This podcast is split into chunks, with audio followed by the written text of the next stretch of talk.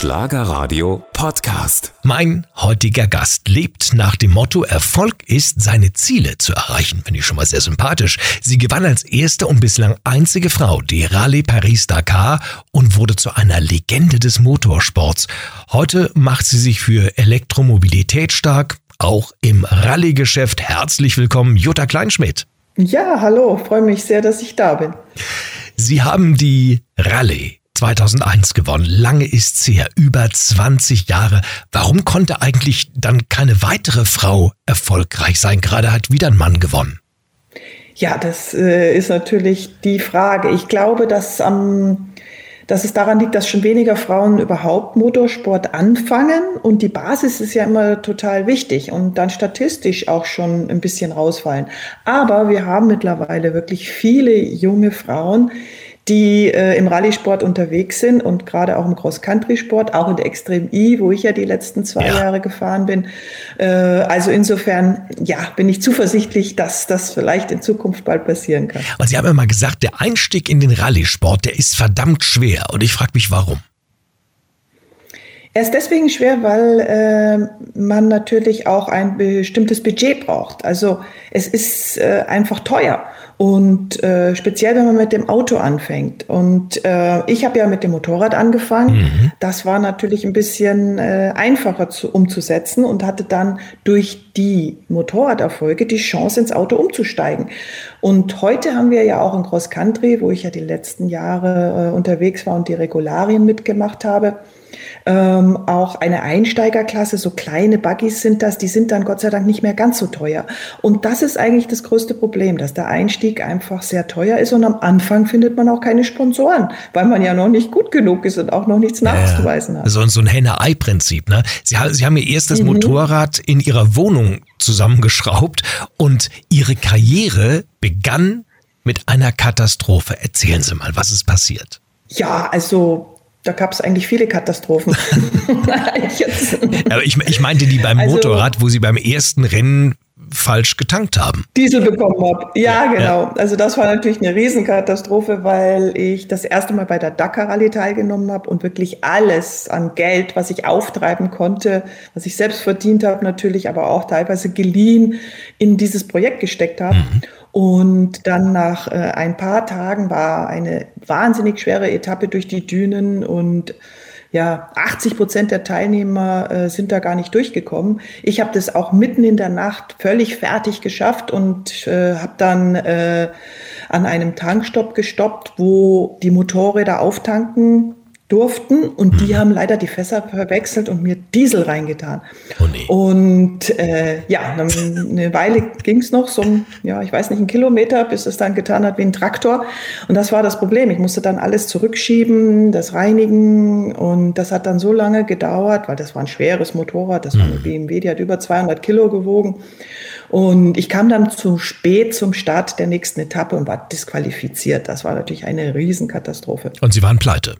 Ja, total pleite. Hat dann auch ein paar Jahre gedauert, äh, bis ich meine zweite Teilnahme finanzieren ja. konnte. Also drei Jahre musste ich dann sparen und arbeiten für die zweite Teilnahme. Frau Kleinschmidt, jetzt gibt es ja viele Leute, die fliegen auf die Schnauze und geben dann auf. Sie haben weitergemacht. Warum? Naja, ich glaube, wenn man irgendwie einen Traum hat und was wirklich äh, äh, will, dann gibt man nicht so schnell auf. Also ich glaube, aufgeben ist immer einfach, wenn man es eigentlich eh nicht will. Aber wenn man was wirklich will, dann äh, muss man es nochmal probieren. Ja. Und ähm, man hat eigentlich immer erst verloren, wenn man es nicht nochmal probiert. Das ist so mein Motto. Ich sage immer, aufgeben ist keine Option. Ne? Ja, aufgeben ist eigentlich keine Op Option, außer man hat sich dann entschieden, es ist für einen nicht mehr so wichtig. Aber solange es für einen wichtig ist, sollte man nicht aufgeben. 2001, also durchhalten lohnt sich, haben Sie es dann geschafft, äh, die Rallye Paris-Dakar gewonnen. Ich glaube, war das 10.000 Kilometer, auf jeden Fall unfassbar weit. Die erste Frau überhaupt und bisher die einzige. Wie haben eigentlich damals die Männer reagiert? Waren die ein bisschen pikiert? Unterschiedlich, also total unterschiedlich. Es gibt natürlich manche Männer, die fanden das nicht so witzig. Und äh, haben dann natürlich auch äh, ja sich vielleicht ein bisschen geschämt, weil eine Frau vor ihnen war. Und andere fanden es aber cool. Mhm. Und vor allem die, die vielleicht nicht selber mitgefahren sind, die fanden das wieder ganz gut. Und ähm, ja, aber ich meine, das ist ja äh, ja nicht so schlimm, weil das ist ja eher ein Kompliment. Also ich fand das jetzt nicht so ich fand das jetzt nicht schlimm für mich selber. Für mich war das wichtig, dass ich gewonnen habe. Aber ich finde es witzig, wenn und, Männer so in ihrer äh, Ehre gekränkt sind. Ne? Das ist ja manchmal so absurd.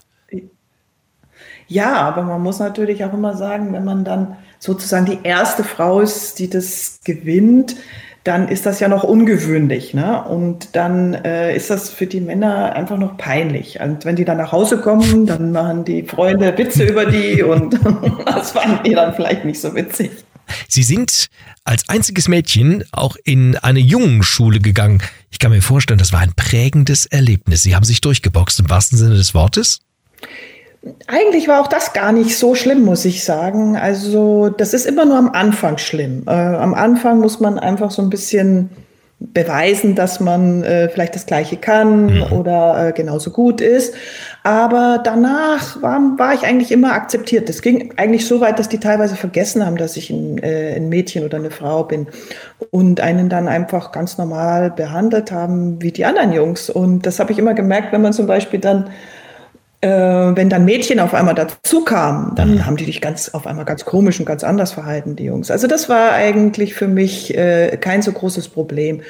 Ähm, ich musste auf eine äh, äh Jungenschule, weil ich damals unbedingt Technik machen wollte. Und das gab es damals äh, in der Form äh, für Mädchen noch nicht, muss man ja. sich mal vorstellen. Also ist schon ein bisschen her natürlich. Mhm. Aber ähm, das wäre heute, glaube ich, nicht mehr so ein Problem wie also damals. eine Schule mit naturwissenschaftlichem Schwerpunkt.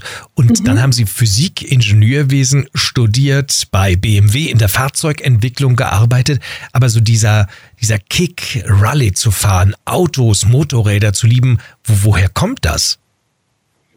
Haben Sie als ich Mädchen glaube, schon, haben Sie als Mädchen nicht mit Puppen gespielt, sondern mit Autos oder wie war das? Es war gemischt. Die Puppen gingen in die Autos, ne? Ja Fahrer. also es war schon gemischt.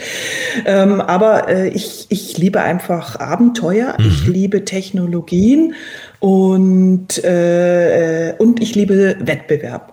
Und dieser äh, Mix hat mich dazu geführt, äh, diese Sportart zu machen. Ich habe dann irgendwann mal in der Presse von der Dakar Rallye gehört und habe ich gedacht, boah, das ist ja so eins der letzten großen Abenteuer, die man unbedingt äh, gemacht haben muss. Mhm. Und so ist dieser Wunsch entstanden. Und das erste Mal habe ich ja gar nicht teilgenommen. Das allererste Mal ähm, bin ich nur mit meinem Motorrad sozusagen als blinder Passagier, das hat keiner gemacht, äh, mitgefahren und habe versucht, nur jeden, ich sage jetzt mal, jeden Übernachtungspunkt der Rallye, was schon schwer genug war, weil das war ja durch Afrika, ähm, zu erreichen. Und so kam dann dieser große Wunsch, doch auch Teilnehmer zu werden.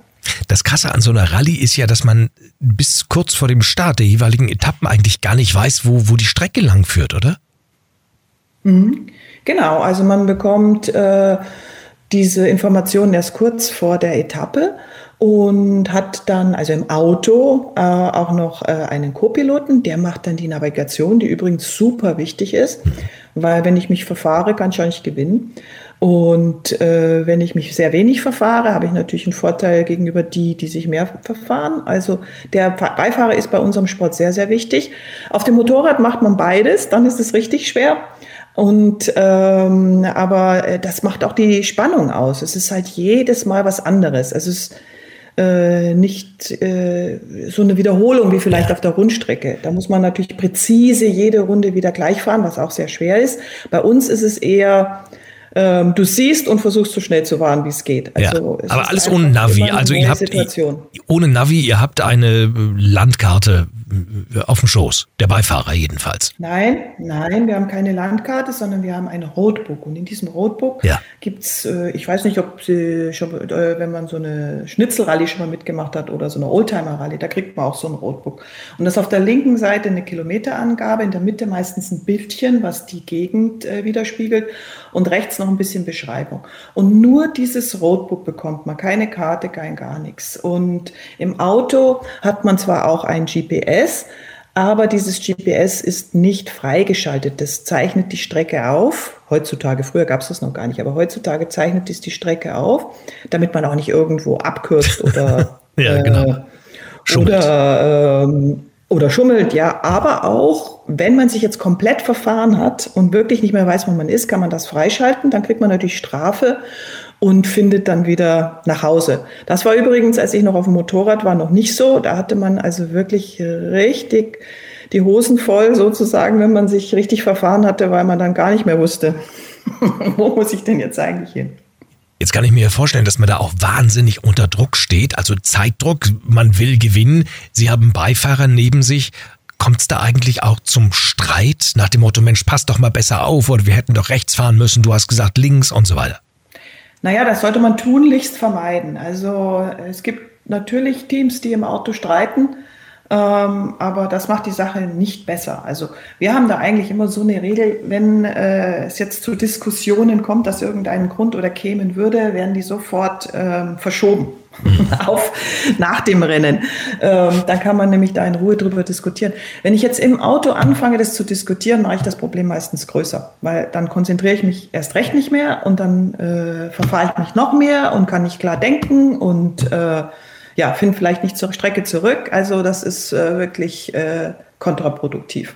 Und Frau Kleinschmidt, Sie haben ein Buch geschrieben, 2010, einen ganz witzigen Titel, Frau lenkt besser als man denkt.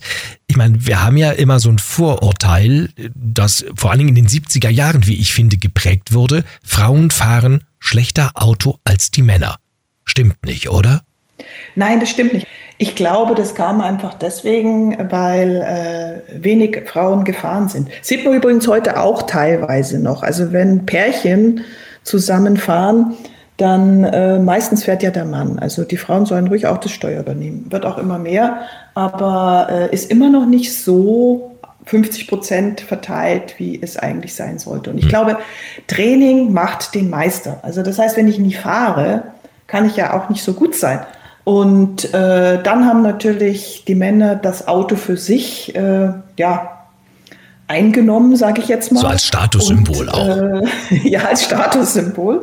Und äh, dann äh, war das sicherlich auch äh, für die so ein bisschen witzig, das so zu sehen. Mhm. Also laut DEKRA, wir haben mal nachgeguckt, zeigen Frauen im Straßenverkehr mhm. deutlich seltener als Männer unfallrelevantes Fahrverhalten. Absolut. Ja, ja Männer schön, verursachen das, viel mehr Unfälle als Frauen. Ja, kommt natürlich auch daher, dass äh, vielleicht die Männer sich äh, mehr zutrauen manchmal und sich dann ein bisschen überschätzen. Hm. Ich glaube nicht, dass sie wirklich so viel schlechter sind, aber Frauen passen einfach mehr auf. Und das ist natürlich für den Straßenverkehr ganz entscheidend. Und deswegen sind die Frauen im Straßenverkehr natürlich sicherer, was gut ist. Ja, und die Erfahrung mit Männern auf dem Beifahrersitz, quatschen die immer rein, auch bei Ihnen noch?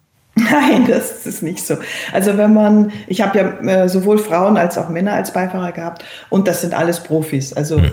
Äh, die quatschen auf gar keinen Fall äh, rein, wenn ich fahre. Das äh, wäre nicht produktiv. Ja, also Sie haben ja gesagt, äh, eine der Ursachen, warum Frauen so ein schlechtes Image beim Autofahren hatten, ist, dass Anfang der 70er Jahre viel zu wenig Frauen gefahren sind.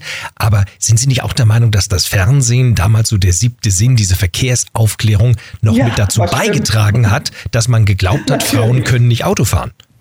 Hundertprozentig, weil die Macher dieser Sendungen haben das natürlich auch so ein bisschen dargestellt. Und äh, dann haben sich natürlich viele da drin bestätigt gefühlt. Hm.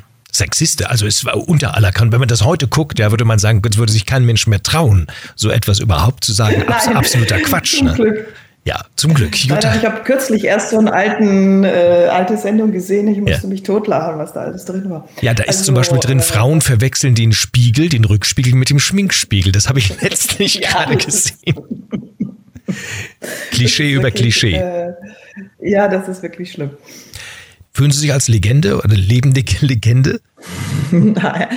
Ach, das ist schwer zu sagen, ob man sich als Legende fühlt. Ich bin einfach froh über das, was ich machen durfte. Äh, ich habe wirklich das Glück gehabt, mein Hobby zum Beruf zu machen, davon leben zu können. Und das ist einfach das Schönste, was einem passieren kann. Genau, dann geht man jeden Tag spielen. So ungefähr. Ist es aber nicht nur so. Man muss schon auch viel Arbeit reinstecken, die keinen Spaß macht. Also man muss ja wirklich viel trainieren und äh, natürlich hat man auch viele Veranstaltungen, PR-Geschichten, äh, die dann vielleicht mal nicht ganz so viel Spaß machen, mhm. wie jetzt nur zu fahren. Gibt es Situationen, wo Sie sagen, okay, ich setze mich lieber auf den Beifahrersitz, ich habe so die Schnauze voll vom Autofahren? Also die Schnauze voll vom Autofahren habe ich nicht, aber ich setze mich gerne mal auf den Beifahrersitz, vor allem wenn ich irgendwie Sachen erledigen muss, äh, dann lasse ich mich auch gerne fahren. Mhm. Und da muss ich also jetzt nicht auf dem, im Straßenverkehr unbedingt immer dauernd äh, das Lenkrad übernehmen. Da bin ich dann auch mal dankbar, wenn man die Zeit anders nützen kann. Und Rallyfahren auf der Straße ist auch nicht so sinnvoll. Genau, das äh, macht man nicht. genau. Ist, ist Zumindest nicht lange. Eine, Fra eine, Frage, die ich mir in, in der Vorbereitung der Sendung gestellt habe, ist, ist denn Motorsport angesichts dieser ganzen Diskussionen um CO2, Energiekosten und so weiter überhaupt noch zeitgemäß? Also ich äh, habe immer gesagt, der Motorsport ist eigentlich der Vorreiter neuer Technologien. Und in den letzten Jahren war das ein bisschen schwierig. Da hat der Motorsport äh, ja ein bisschen Schwierigkeiten gehabt, sich mit diesen neuen Technologien anzufreunden. Aber das ist durchaus möglich. Und äh, ich habe ja zum Beispiel vor vier Jahren bei der FIA den Posten als die Präsidentin der Cross Country Commission übernommen. Mhm. Das ist äh, die Commission, die die ganzen Regularien macht. Und damals war meine Aufgabe zu gucken, wie man unsere Sportart äh, zu neuen Technologien bringen kann. Und äh, wir haben dann das ganze Regelwerk umgeschmissen, so dass äh, zum Beispiel diese neuen Technologien teilnehmen können. Und zum Beispiel war letztes Jahr dann schon bei der Dakar, dieses Jahr auch, äh, ähm, der Audi dabei mit dem e-tron, also ein voll elektrisch angetriebenes Fahrzeug, was äh, praktisch nur noch einen Energiegenerator an Bord hatte, mit dem also Strom unter der Fahrt produziert wurde, damit man diese Distanzen schafft. Weil wir müssen ja bei äh, Cross Country 500 äh, Kilometer Vollgas sozusagen schaffen. Das schafft man natürlich rein batterieelektrisch nicht. Da braucht man dann noch äh, jemand, also einen Generator, der die Batterie wieder auflädt. Also ein kleines Kraftwerk sozusagen auf Rädern. Genau, so ein kleines Kraftwerk. Und das hat wahnsinnig gut funktioniert. Die haben Tagesetappen gewonnen. Auch dieses Jahr waren sie wieder dabei und ganz haben vorne mit, mitgespielt. Also man kann durch durchaus sehr konkurrenzfähig mit so te solchen Technologien sein. Man das geht schon. Da nur dran drauf. Ja, na, ich habe mir so vorgestellt, also man, ja, man, man fährt so eine Rallye und dann äh, müssen sie eben den Wagen da eine Stunde auftanken. Das dauert doch ewig.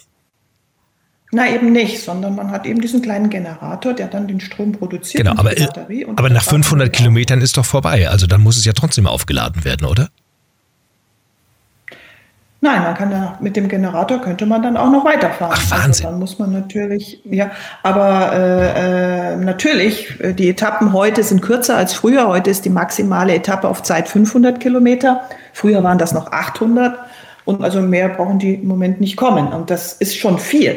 Ich habe ja auch zwei Jahre bei der Extrem E selber noch jetzt ins Lenkrad gegriffen ähm, wo ähm, wir voll batterieelektrisch fahren. Aber mhm. da kommen wir natürlich nicht so weit. Das Klar. ist ein anderes Format.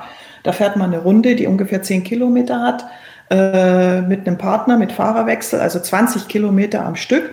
Und äh, viel weiter kommt man da auch nicht. Wir haben dann eine 60 Kilowatt Batterie und wenn man da Vollgas fährt, wir haben 550 PS in diesen Autos gehabt, also die gehen wie, wie Hölle und machen natürlich Riesenspaß, weil die haben eine Beschleunigung. Wahnsinniges Drehmoment. Sich, ja. Äh, ja, wahnsinniges Drehmoment, weil man natürlich sofort, wenn man Gas gibt, alles an Leistung auf dem Pedal hat. Also hm. das ist, äh, das ist Wahnsinn. Und äh, aber da kommt man dann eben auch vielleicht äh, 40, 50 Kilometer mit, äh, mit dieser Batterieladung und nicht weiter. Und Deswegen muss man für diese langen Distanzen andere Konzepte nehmen. Aber das geht genauso umweltfreundlich. Vor allem, wenn man dann diesen Generator mit un umweltfreundlichen ähm, Sprit, zum Beispiel E-Fuel, ähm, äh, Fuel der dritten Generation, Biofuel oder eben sogar ähm, flüssigen Wasserstoff oder Wasserstoff, gasförmiger Form mit diesem Generator betreibt. Also es gibt da ganz viele Möglichkeiten müssen aber gemacht werden und kosten natürlich erstmal viel Geld in der Entwicklung. Und äh, aber wenn der Motorsport überleben will, muss er natürlich in, auch in diese umweltfreundliche Richtung gehen. Aber da gibt es mehrere Möglichkeiten. Es gibt eben nicht nur batterieelektrisch. Frau Kleinschmidt, Ihre Erfahrungen im Umgang mit Rückschlägen und Krisen, die geben Sie weiter. Sie sind eine Rednerin, Keynote-Speakerin, kann man auch sagen. Und Sie sind ein Coach. Was bringen Sie Menschen bei? Wer kommt zu Ihnen und sagt, ich möchte von Ihnen lernen? Also Autofahren muss man von Ihnen nicht lernen. Ja, wobei ich habe auch viele Fahrtraining gegeben. Ah, okay. So ist das nicht. das könnte man auch lernen. Oder früher habe ich das sehr viel gemacht. Nein, heute konzentriere ich mich tatsächlich äh, ähm, auf Speaker, ähm, weil es doch sehr wichtig ist, oft diese Erfolgsfaktoren, die man im Motorsport gelernt hat, auch äh, vielleicht ein bisschen anhand meiner Erfahrungen weiterzugeben. Welche sind das? Das funktioniert ziemlich gut.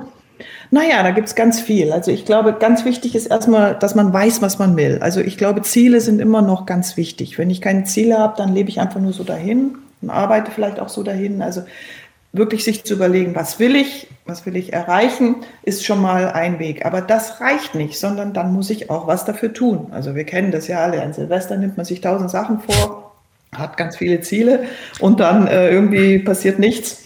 Warum? Weil man äh, weil man es nicht angeht. Man muss dann tatsächlich wirklich handeln. Und äh, da habe ich dann eben schöne Beispiele, wie mein Motorrad in meiner Wohnung zusammengebaut, äh, mein erstes, weil ich einfach das Geld nicht hatte, mir sowas zu kaufen. Also musste ich selber bauen. Und das Handeln war wichtig. Einfach loslegen. Vielleicht auch nicht zu viel überlegen, was kann alles passieren. Weil wenn man am Anfang schon denkt, oh, das geht nicht und das geht nicht, dann fängt man vielleicht nicht an, sondern einfach in die Richtung Machen. laufen und auf dem machen, ja. Und Ja. auf dem Weg findet man, äh, äh, findet man oft die Lösungen. Das ist ganz wichtig. Und dann ist es natürlich auch klar, dass man äh, Fehler macht, dass man Rückschläge hat. Also davon kann ich gleich, glaube ich, alleine ein ganzes Buch schreiben. Übrigens in meinem Buch steht da auch viel davon drin, was alles schiefgelaufen ist. Weil ich finde das auch ganz wichtig. Ich habe ganz viel aus meinen Fehlern gelernt. Und ich glaube, da ist der Punkt. Wenn man was falsch macht, darf man das nicht so negativ sehen, sondern sagen, aha, jetzt weiß ich, was nicht geht. Und äh, das und das sollte ich vielleicht äh, ändern, damit es das nächste Mal funktioniert. Und das ist wichtig. Was mir auch in meinem Leben wahnsinnig geholfen hat, ist gute Vorbereitung. Man fragt mich immer, ja, wie konntest du als Frau gegen die Männer gewinnen? Ich glaube, weil ich jeden Punkt ausgenutzt habe, wo ich äh, äh, vielleicht mich besser vorbereiten kann als die anderen. Das ist natürlich physisches Training, aber das ist auch ganz viel dein Material richtig verstehen sich für jede Besprechung vorzubereiten. Ja, zum Beispiel bei uns ist das auch wichtig. Wenn ich die Sponsoren nicht finde, kann ich nicht fahren. Also vor allem, wenn man noch kein Werksfahrer ist. Das war ich übrigens erst, nachdem ich gewonnen habe. Also bis dahin muss man das Geld selber auftreiben. Das heißt, man muss genau äh, für jede Besprechung gut vorbereitet sein. Dann kann man überzeugen, dann kann man äh, da, da, die Unterstützer finden.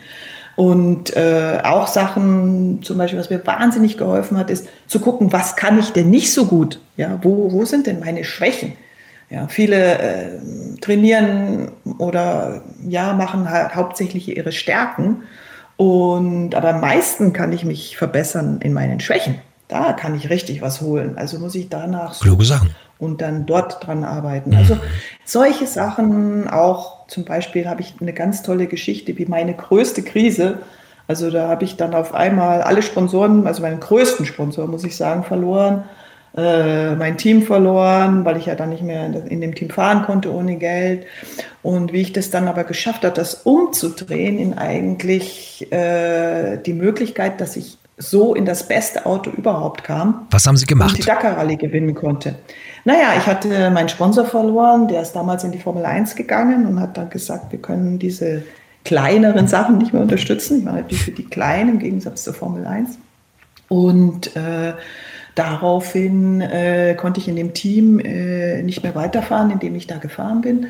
Und dann äh, habe ich versucht, ins Werksteam von damals Mitsubishi zu kommen. Die haben aber gesagt, nö, ohne Geld geht nichts. Dann habe ich versucht, das Geld aufzutreiben, um eben so ein Auto mir leihen zu können. Das ist mir dann äh, gelungen mit einem Importeur. Und so konnte ich mich in äh, ja, ein gutes Auto einmieten. Und mit diesem Auto habe ich dann ja, die Dakar Rallye gewonnen. Das hätte ich vielleicht nie gemacht, wenn ich nicht ähm, meinen Sponsor verloren hätte. Also man weiß nicht, wie es ausgeht. Genau, es gibt immer- Im es gibt- Immer neue, es gibt immer neue Wege, die sich auftun, auch in der Niederlage. Ich sage ja immer, in jeder Niederlage Ja. ist im Grunde das Saatkorn äh, eines äh, künftigen Erfolges. Als Rallyefahrerin, Frau Kleinschmidt, kann man sich ja verfahren. Im Leben geht man symbolisch gesehen jetzt mal manchmal den falschen Weg und das zu erkennen ist ja auch nicht immer einfach. Und ähm, manchmal gehen die Leute und man selber einfach weiter, statt irgendwie umzudrehen. Und ich stelle mir ja dann die Frage, und Sie wissen es als Coach vielleicht, warum fällt es uns eigentlich leichter, mit dem Auto aus der Sackgasse zu fahren, in der wir gerade sind, als im Leben in dieser Sackgasse umzudrehen, wenn es nicht läuft? Ja, vielleicht ist es beim Auto eindeutiger, die Sackgasse. Ja. Also ich glaube, es ist ganz wichtig, äh, dass man immer das, was man macht, ein bisschen hinterfragt. Will ich das wirklich noch? Weil ein Leben des Sackgasse ist ja mehr so, ich fühle mich unwohl, äh, ich bin nicht zufrieden mit dem, was ich gerade mache. Ähm, und wenn ich das erkenne, dann muss ich versuchen, die Ursache zu finden. Das ist manchmal gar nicht so leicht. Also ich, manchmal können das Kleinigkeiten sein. Manchmal fühle ich mich nicht wohl, äh, weil ich, ich, ich weiß es gar nicht so genau. Nach einem Telefonat realisiere es aber gar nicht so. Ich merke nur, irgendwas passt nicht. Mhm. Und dann muss ich einfach recherchieren, was, was ist denn da jetzt das Problem? Warum? Und dann weiß man es meistens relativ schnell und dann kann man dieses Problem angehen und lösen. Und dann vielleicht einen Anruf machen, um es aus der Welt zu schaffen oder was auch immer das Problem gerade ist. Und ich glaube, wenn ich jetzt mit dem Auto in die, äh, in die, in die Sackgasse fahre, geht es einfach nicht weiter. Wobei diese Sackgasse haben wir beim Rallye-Sport auch nicht. Ne? Also außer ich stehe vorm Canyon und da geht es nicht mehr runter, da geht es steil runter. Äh, oder ich stehe vor irgendeinem Berg, wo ich nicht hochkomme. Aber ansonsten, wenn ich mich verfahre, und das ist ja auch das Problem, geht es meistens schon weiter.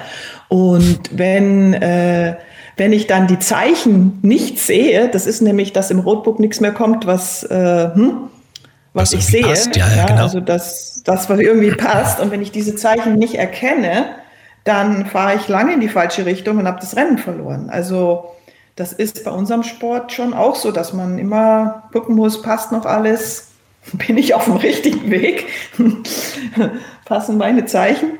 Äh, ansonsten muss ich was ändern. Und manchmal fällt es super schwer umzudrehen, weil mhm. das ist eigentlich ja schon der, der, der Ansatz zum Zeitverlust. Ich weiß, wenn ich umdrehe, die ganze Zeit, die ich in diese Richtung gegangen bin, habe ich einfach verloren. Aber um danach eben wieder am Rennen teilzunehmen, ist das eben ab und zu leider notwendig. Ich habe noch ein paar Halbsätze, die Sie bitte vervollständigen. Sind Sie bereit? Ja. Ja, so. Den Fernseher schalte ich immer ein, wenn. Ja, am Abend, wenn ich müde werden will.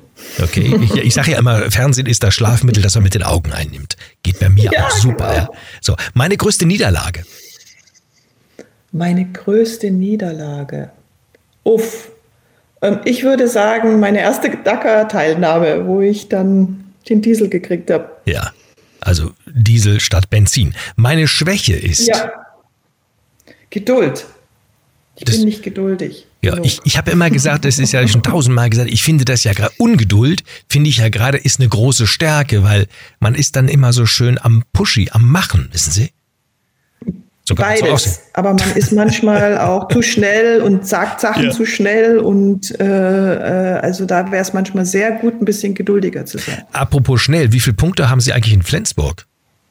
Ich habe keine Punkte in Flensburg. also, also immer sauber, ja. Also Sie, halten sich an die Regeln. Naja, ich habe keinen deutschen Führerschein, weil ich ja nicht in Deutschland wohne. Mhm. In Monaco, und Hauptwohnsitz? ja, ja, und da gibt es kein Punktesystem. Ja, also, Monaco ist so klein, da lohnt sich das sagen. nicht. Ja. Meine Geburtsstadt Köln. Frau Kleinschmidt, was verbindet Sie noch damit? Dass es meine Geburtsstadt ist und dass auch mein Vater daherkommt. Aber aufgewachsen bin ich in Berchtesgaden und deswegen fühle ich mich eigentlich eher ähm, zu Hause in Berchtesgaden. Ja, und deshalb hört man auch den Rheinländer nicht raus. Jawohl. Das ist so. Wir haben deswegen Hochdeutsch zu Hause geredet. Oh mein. Sehr gut. Jutta Kleinschmidt, die Rallyefahrerin, die erfolgreichste deutsche Rallyefahrerin, mein Gast bei Schlagerradio in Chefsachemacher im Gespräch. Danke, dass Sie mein Gast waren. Es war mir eine große Freude. Vielen Dank. Schlagerradio.